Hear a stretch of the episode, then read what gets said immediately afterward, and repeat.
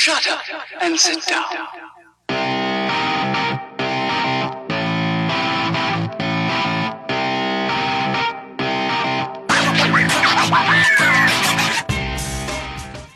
Du hörst den Kondensator, eine Sendung über Neues aus der Podcast-Welt. Heute sprechen wir über Podcast Movement.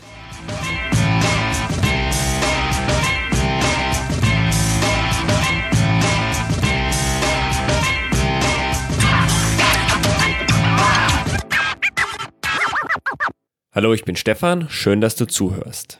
Podcast Movement ist eine Podcasting-Konferenz in den USA.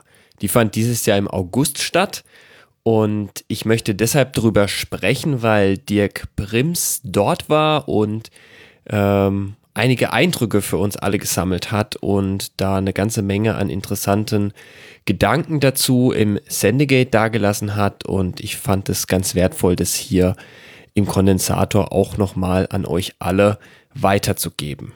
Ich finde es ganz wichtig und interessant, auch mal einen Blick über den Teich zu werfen, da ja immer wieder über ähm, die USA diskutiert wird oder gespro und gesprochen wird, ähm, wie, wie die ihr Podcasting so machen, wie es dort so läuft. Dann gibt es immer diese tollen Artikel, wo es heißt, ja, ja, die Amerikaner, die sind viel weiter und da ist es doch mal ganz toll, ähm, so einen Einblick in so eine Konferenz zu bekommen und zu schauen, ähm, wie gehen die dort mit dem Thema Podcasting um, äh, was haben die so für eine Einstellung, was interessiert die so, was machen die ähm, und da soll es heute drum gehen. Die Konferenz fand in Anaheim statt, in einem Konferenzhotel in Kalifornien. Der Preis ist deutlich höher als zum Beispiel in Deutschland äh, der Preis der Subscribe. Man zahlt ähm, ungefähr 200 Dollar für ein normales Ticket ohne Recordings. Wenn man mit Recordings haben will, ähm, kostet es 300 Dollar. Der Vollpreis geht dann aber auch zum Teil hoch bis 600 Dollar. Also die Preise sind da deutlich höher.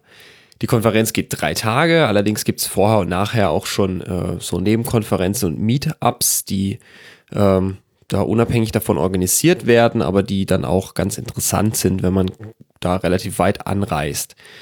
Ähm, es gibt ähm, eine Reihe an Vortragstracks ähm, und da wird die ganze Zeit werden da Vorträge gespielt, die gehen immer ungefähr 45 Minuten und über 150 Sprecher haben auf der Konferenz einen Vortrag gehalten. Ähm, die Videoaufzeichnungen der Vorträge sind, wie ich eben schon erwähnt habe, nicht kostenlos im Internet abrufbar, sondern man kann sich da so einen äh, extra Konferenzpass holen, wo man dann auch die Videoaufzeichnung angucken kann. Es gibt auch einen Podcast, wo, wo nach einer Zeit äh, erfolgreiche Vorträge kostenlos veröffentlicht werden. Den verlinke ich euch auch in den Show Notes. Ähm, da kommen aber nicht alle Vorträge. Dann war natürlich eine ganze Menge an großen bekannten amerikanischen Podcastern vor Ort, zum Beispiel Adam Curry, Dan Carlin, Dave Jackson, Rob Walsh, John Lee Dam Dummons und eine, eine Reihe anderer. Die hatten eine eigene Konferenz-App. Das kann man sich vorstellen wie so ein Social Network mit einem Teilnehmerverzeichnis und so einem Art internen Twitter-Stream, der auch viel benutzt wurde, gerade für so ähm, ja, organisatorische Nachrichten. Direkte Nachrichten sind natürlich auch sehr nützlich, wenn man äh, sich vernetzen möchte. Gerade äh, bei der Anzahl an Teilnehmern, äh, 1500 Teilnehmer, da ist es dann schon nicht mehr so einfach wie auf der Subscribe, ähm, sich äh, mit jemandem zufällig mal zu treffen. Da muss man dann schon sich absprechen. Die hatten auch so eine Art äh, New Attendee Orientation. Das heißt, für Neulinge konnte man sich da ähm, einfinden und ähm, wurde miteinander vernetzt, äh, um da direkt ein paar Bekanntschaften zu machen und nicht komplett alleine da gelassen zu sein und alleine über die Konferenz gehen zu müssen. Sie hatten auch eine Art Engelsystem, äh, wo man sich äh, die Konferenzteilnahme äh, verdienen konnte. Dann gab es eine Reihe an Merch, ähm, den man kaufen konnte. Ähm, es gab eine Award-Verleihung für ähm, naja, verschiedene Arte, Arten von Podcasts, also Mikrofonierung, Technik, äh, Produktionswert etc. Dann gab es eine Live-Podcasting-Bühne, wie man es von der Subscribe ähm, zum Teil auch kennt. Die war aber ähm, wirklich durchgehend belegt. Ähm, allerdings gab es keine, kein Publikum. Ne? Also es gab zwar, im Prinzip muss man sich vorstellen, wie der, wie der Sendetisch, äh, den es im Sendezentrum als gibt, weniger wie so eine Podcasting-Bühne, da halt eben keine Zuhörer äh, direkt da angedacht waren. Es waren äh, Gäste aus 19 Nationen vertreten, das heißt deutlich internationaler angelegt als jetzt die Konferenzen in Deutschland. Empfand die Teilnehmer überwiegend aus der Indie-Community, also wenige Radiopodcaster. Ähm, die meisten, die dort waren, hatten schon Podcasts. Ungefähr ein Drittel war da, weil sie einen starten wollten. Also weniger jetzt so Hörer, sondern viel wirklich Produzenten. Dann hatten sie auch eine ganze Halle mit Ausstellern, ähm, wo, wo es natürlich viel darum ging, äh, verschiedene Businessmodelle an die Podcaster ranzutragen, also Aussteller, die Software anbieten für Podcaster oder Hardware, ne? also Mikrofone, äh, Mischpulte etc. Dann aber auch Dienstleistungen, also Schnittservice, ähm, dann so Sendcaster zum Beispiel, Podcast-Apps, dann gab es eine ganze Reihe an Dienstleistungen, die so hinter den Kulissen auch noch ist, also Organisation von Interviewterminen. Da bildet sich also rund ums Podcasting äh, eine richtige Unternehmensszene, die äh, da eben äh, ein Business mitmachen. Die Themen der Vorträge waren selten technisch. Schreibt, es gab einen Vortrag von Auphonic und einen Vortrag über Podcast-Feeds. Ähm, das war es dann aber fast auch schon. Das meiste war dann doch eher in die Richtung äh, Marketing, Business äh, oder auch Sendungsgestaltung, äh, Erzähl, Erzählgestaltung, ähm, also so mehr in die Verbreitungsrichtung oder Sendungsgestaltung statt jetzt nur über die Technik. Dirk hatte auch ein paar Aufnahmen dort gemacht, in denen er erzählt, wie er die Konferenz empfunden hat. Es gibt auch äh, ein paar Periscope-Videos, wo er so ein bisschen zeigt, ähm, wie es dort ausgesehen hat, äh, was für Stände es dort gab. Das Ganze werde ich euch jetzt mal als kleinen Zusammenschnitt hier einspielen und ich bin Dirk da sehr dankbar dafür, dass er das gemacht hat und sich da die ganze Arbeit gemacht hat, uns da ein bisschen teilhaben zu lassen und diese Eindrücke zu vermitteln und freue mich auch, dass ich das hier verwenden darf. Und dann am Montag war abends ein Early Arrivals Meetup angesetzt. da bin ich dann erstmal hingeschlappt und habe mich da dann darüber gefreut, dort zum Beispiel einen Rob Walsh zu treffen, der bei Libsyn einer der ist, die sich da meist mit der Technik und auch den Statistiken beschäftigen. Und den habe ich fast eine Stunde lang vor mir sitzen gehabt und wir haben uns ganz angeregt unterhalten über viele Dinge. Was ich interessant fand, waren Aussagen wie zum Beispiel, dass man Hotpot eigentlich mal ebenso vergessen kann. Hotpot, so sagt Rob Walsh, trifft keine Aussagen über die eigentliche Podcast-Szene.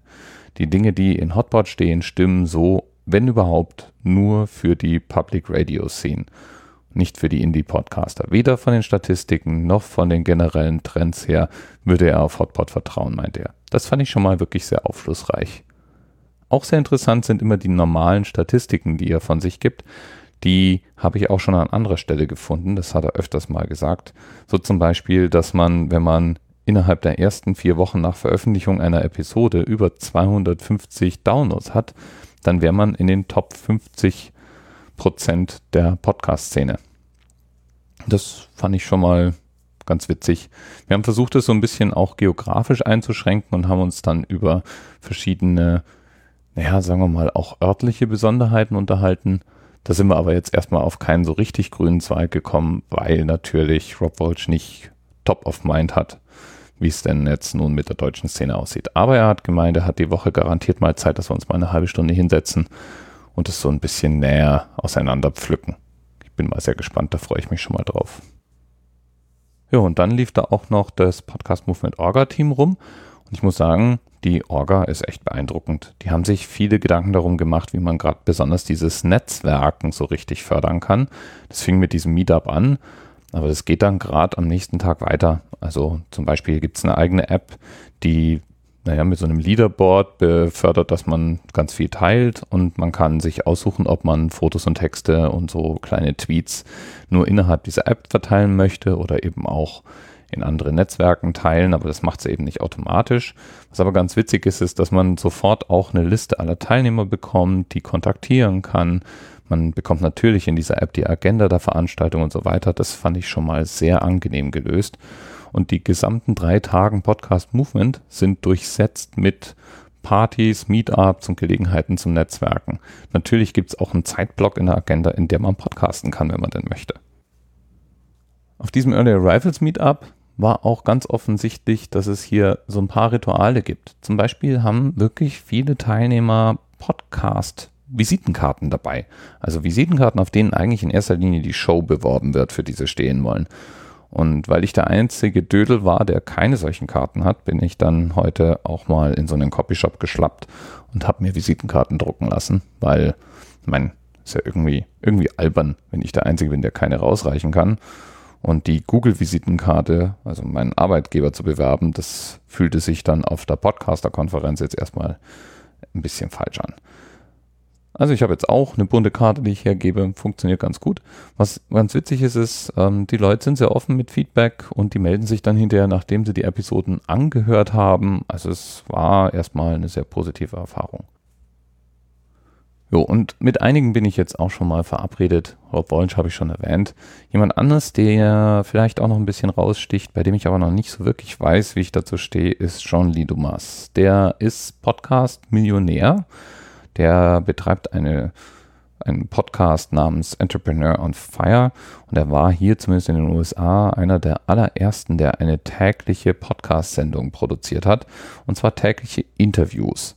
Diese Interviews sind ziemlich standardisiert und soweit ich das weiß, betreibt er diese gesamte Operation hochgradig arbeitsteilig. Das heißt, da gibt es verschiedenste Leute, die für verschiedenste Dinge zuständig sind. Da gibt es eine Person, die die Interviewpartner einlädt. Da gibt es eine Person, die dafür sorgt, dass Studiozeit gebucht ist. Da gibt es eine andere Person, die die ganzen Außenprodukte bewirbt und so weiter. Und was Johnny Dumas jedenfalls seinerzeit mal gemacht hat, war, er hat in so ein Wespennest gestochen. Er hat eine tägliche Show angefangen, hatte dann am Anfang das Glück, auf Anhieb äh, sehr populäre Interviewpartner zu haben und hat dann in den ersten paar Monaten irgendwie die 100.000 Downloads geknackt.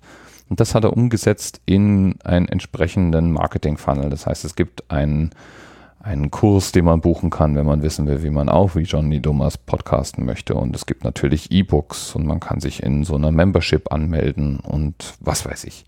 Jedenfalls nimmt John Dumas damit Geld wie blöd ein. Auf seiner Webseite gibt es so einen durchlaufenden Counter, wo man sich angucken kann, wie viel Geld der Mann verdient. Und natürlich gibt es eine unglaubliche Menge von Leuten, die ganz genauso sein wollen wie er und hoffen, das durch solche Podcast-Kurse zu erreichen. Funktioniert nur leider nicht ganz so, da gibt es nicht wirklich Raum für. Also es gibt zwei, drei Leute, die es auf die Art geschafft haben, sich Namen und Geld zu machen.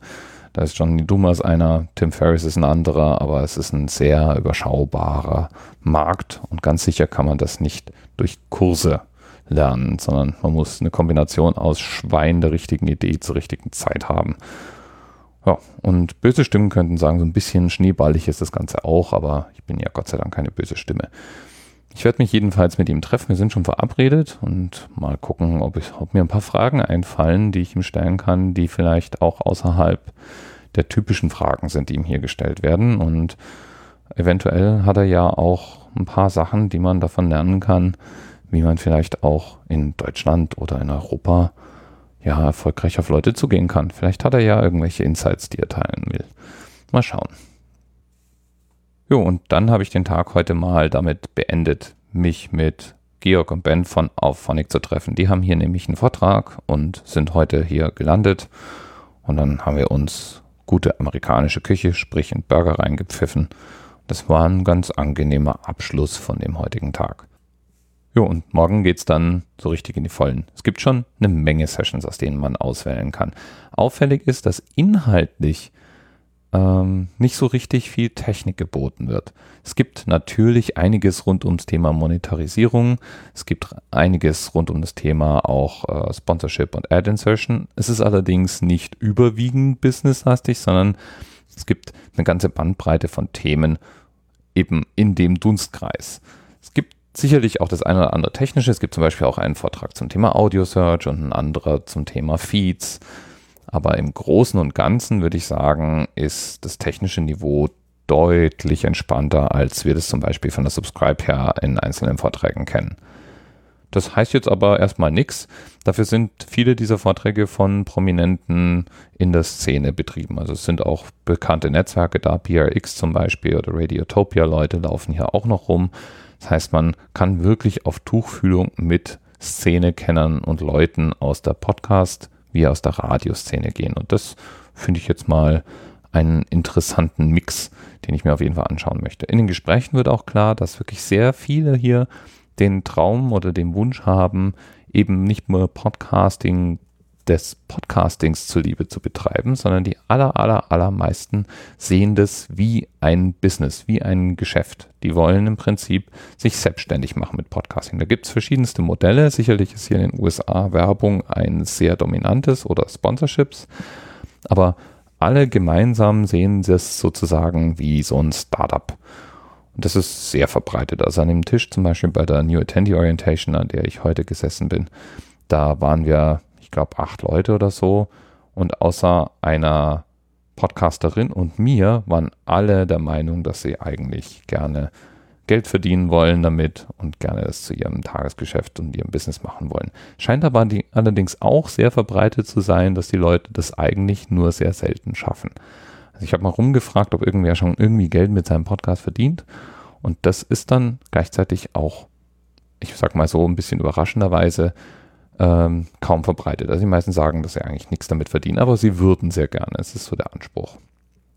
Was es auch gibt, ist sehr viele spezialisierte Dienstleister. Also es gibt Leute, die ihre Brötchen anscheinend mit Podcast schneiden und Editing und Skripten und die Webseiten und so weiter verdienen da ist anscheinend hier in den USA das, das Feld, das Ökosystem viel arbeitsteiliger als bei uns daheim. Die Leute haben oft auch gar nicht den Wunsch, irgendwie alles zu machen, sondern auch so in der Diskussion kam auf, dass die meisten irgendwelche Vorlieben haben. Also die einen editieren eigentlich am liebsten, die anderen sprechen gerne ein. Und dann gibt es Leute, die gehen total drauf ab, Interviews zu führen, aber möchten eigentlich mit dem Rest des Prozesses eher weniger zu tun haben. Und da kann man für relativ schlankes Geld anscheinend inzwischen durchaus auch Dienstleister buchen, die einem das alles abnehmen. So, ähm, also ich bin jetzt hier auf Podcast Movement und ich habe versprochen, dass ich ähm, ja mal so einen Eindruck mit nach Hause nehme und das per Periscope teilen werde. Und das möchte ich jetzt auch mal gerade kurz tun. Ich laufe jetzt hier einfach mal rum und wechsle auch die Kamera, damit ihr nicht mehr mich anschauen müsst, sondern euch so ein bisschen umschauen könnt, um euch ein Gefühl dafür zu geben. Für alle die, die nicht wissen, wovon ich eigentlich rede, Podcast Movement ist eine Podcaster-Konferenz hier in den USA, in Anaheim genau genommen. Und ungefähr 1500 Leute stark. Hier findet man Leute von Namen wie Libsyn und Zencaster. Auphonic ist auch hier. Es gibt eine ganze Reihe von Firmen eben in dem Umfeld und auch Größen der Branche wie ein John Lee Dumas oder ein Pat Flynn, also Leute, die mit Podcasting hier wirklich, wirklich Geld verdienen. Genauso wie das journalistische Gegenstück, also PRX zum Beispiel. Ich war gerade in einem Panel, wo die darüber geredet haben, wie die ihre Nachrichtenpodcasts machen. Genau, aber jetzt mal erstmal hier die Konferenz. Wie fühlt sich das an? Ich schalte jetzt mal um. Jo, also ich bin jetzt hier am einem Ende von diesem Ganzen. Das Ganze findet im Marriott statt im Konferenzzentrum. Und jetzt ist gerade Pause, damit man auch so ein bisschen Gefühl bekommt, ähm, so rein von der Konferenz her. Ähm, es gibt hier eine, eine Ausstellung, die schauen wir mal vielleicht ganz kurz rein. Und in dieser Ausstellung sind halt einfach so die Namen. Also ich laufe jetzt hier gerade zum Beispiel schon mal auf Libsyn zu. Äh, WordPress. Es ist ein relativ großer Raum, muss ich sagen. Und da gibt es halt so einiges, was vielleicht auch so ganz spannend finden kann. Ähm, ich laufe jetzt mal einfach hier einmal quer durch. Insgesamt gibt es mindestens sechs Räume, in denen Vorträge stattfinden. Und äh, man kann Mikrofone ausprobieren, man kann sich anmelden, um Podcast-Shows aufzunehmen. Und ich wollte euch nur mal ganz kurz einen Eindruck davon vermitteln, was, also wer hier so ausstellt und wer hier Business macht mit Podcastern. Ich laufe jetzt hier einfach mal rum und zu dem einen oder anderen sage ich was, vielleicht zu den Diensten, die nicht so ganz offensichtlich sind. Und da fange ich mal hier vorne an. Hier ist nämlich Interview Connections. Interview Connections hilft Podcastern, Interviewpartner zu finden. ist nämlich sehr, sehr typisch für US-Podcaster, dass sie eigentlich praktisch ein Interview nach dem anderen versuchen zu machen und interessante Leute in möglichst 20 Minuten Formate zu bringen. Ja, und Interview Connections hilft dabei. Ja, dann die hier verkaufen T-Shirts. Okay, cool. Podcaster-T-Shirts hauptsächlich. Können wir mal hier so reinschauen. Jawohl. Dann hätten wir Hindenburg. Das ist äh, auch die Software, die ich gerne benutze. Ah. Dann gibt es hier verschiedene Podcasting-Hosts, also Libsyn zum Beispiel.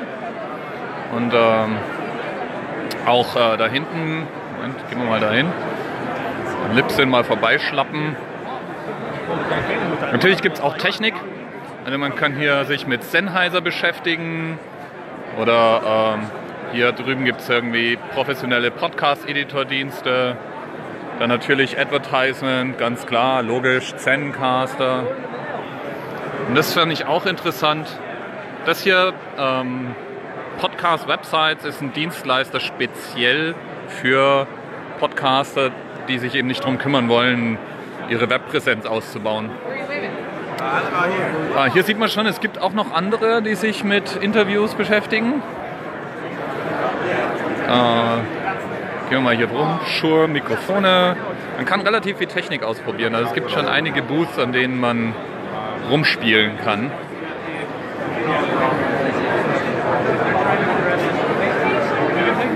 Und was man auch sieht, das ist so die typische Ausrüstung in den USA, ist eben selten ein Headset. Also die nehmen normale Mikrofone plus entsprechende Kochen. It's going good. How are you, sir? Ja, Tascam, Adobe, Spreaker. Ich drehe mich mal jetzt hier langsam um.